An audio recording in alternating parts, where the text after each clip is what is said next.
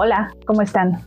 Hoy quiero contarles una historia de por qué el podcast salió el jueves 20 de abril. Hace unos años venía en el transporte público del trabajo hacia la casa y yo ya estaba harta de mi trabajo. Sí me gustaba, pero a mí siempre me han impactado mucho las actitudes de las otras personas. Entonces, la verdad es que mis compañeros de trabajo no estaban siendo los compañeros, ¿no?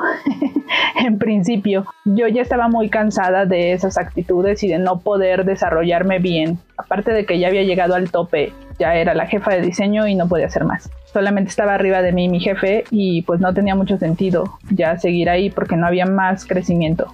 Al mismo tiempo me sentía muy presionada porque acababa de rentar mi primer departamento sola y obvio era como, ¿y ahora qué voy a hacer con la renta? ¿Cómo la voy a pagar? En ese momento me puse a pensar en mi abuelo, que yo sé que para todos es muy importante esa figura, o para la mayoría, si no es que para todos. Yo crecí con mi abuelo porque mis papás se divorciaron cuando yo era muy pequeña y primero me cuidaba mi madrina y cuando mi abuelo se jubiló, pues mi madrina se fue a trabajar y mi abuelo me empezó a criar tal cual. Mi abuelo era un desmadre, la neta. O sea, mi abuelo me enseñó a fumar, mi abuelo me enseñó a jugar billar. Era un hombre joven cuando yo estaba chica. Y al principio fue como ríspida la relación porque pues él era brusco conmigo y yo era toda una princesita porque mi mamá me educó así y no sé qué pasó en el camino.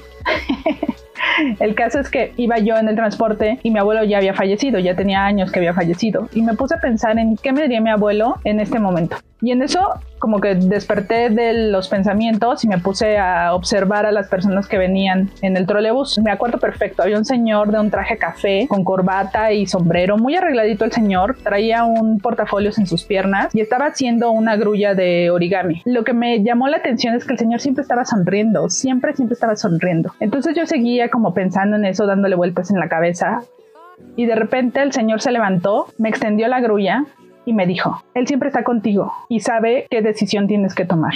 Obviamente el señor, o sea, no hablaba de mi abuelo, seguramente hablaba de Dios, o no sé. Pero no creo que el señor hubiera estado escuchando mis pensamientos, ni mucho menos. Pero yo lo quise tomar como que era un mensaje de mi abuelo.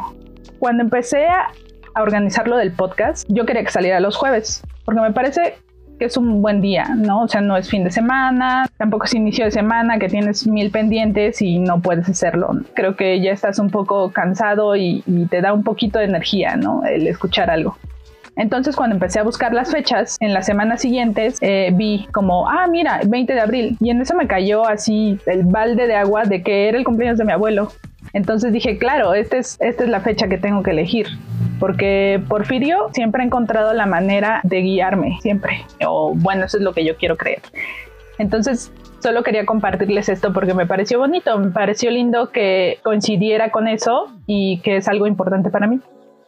Me gustaría hacerles estos pequeños momentos de historia alrededor o como el detrás de cámaras de cuál es el proceso que tiene este podcast, porque creo que todo eso nutre el proyecto y más allá de hablar de mí o de lo que me importa, creo que nos ayuda a compartir estos momentos y a que la gente se siente inspirada e incluso identificada, ¿no? Porque supongo que para muchos de ustedes sus abuelos son importantes, al igual que para mí.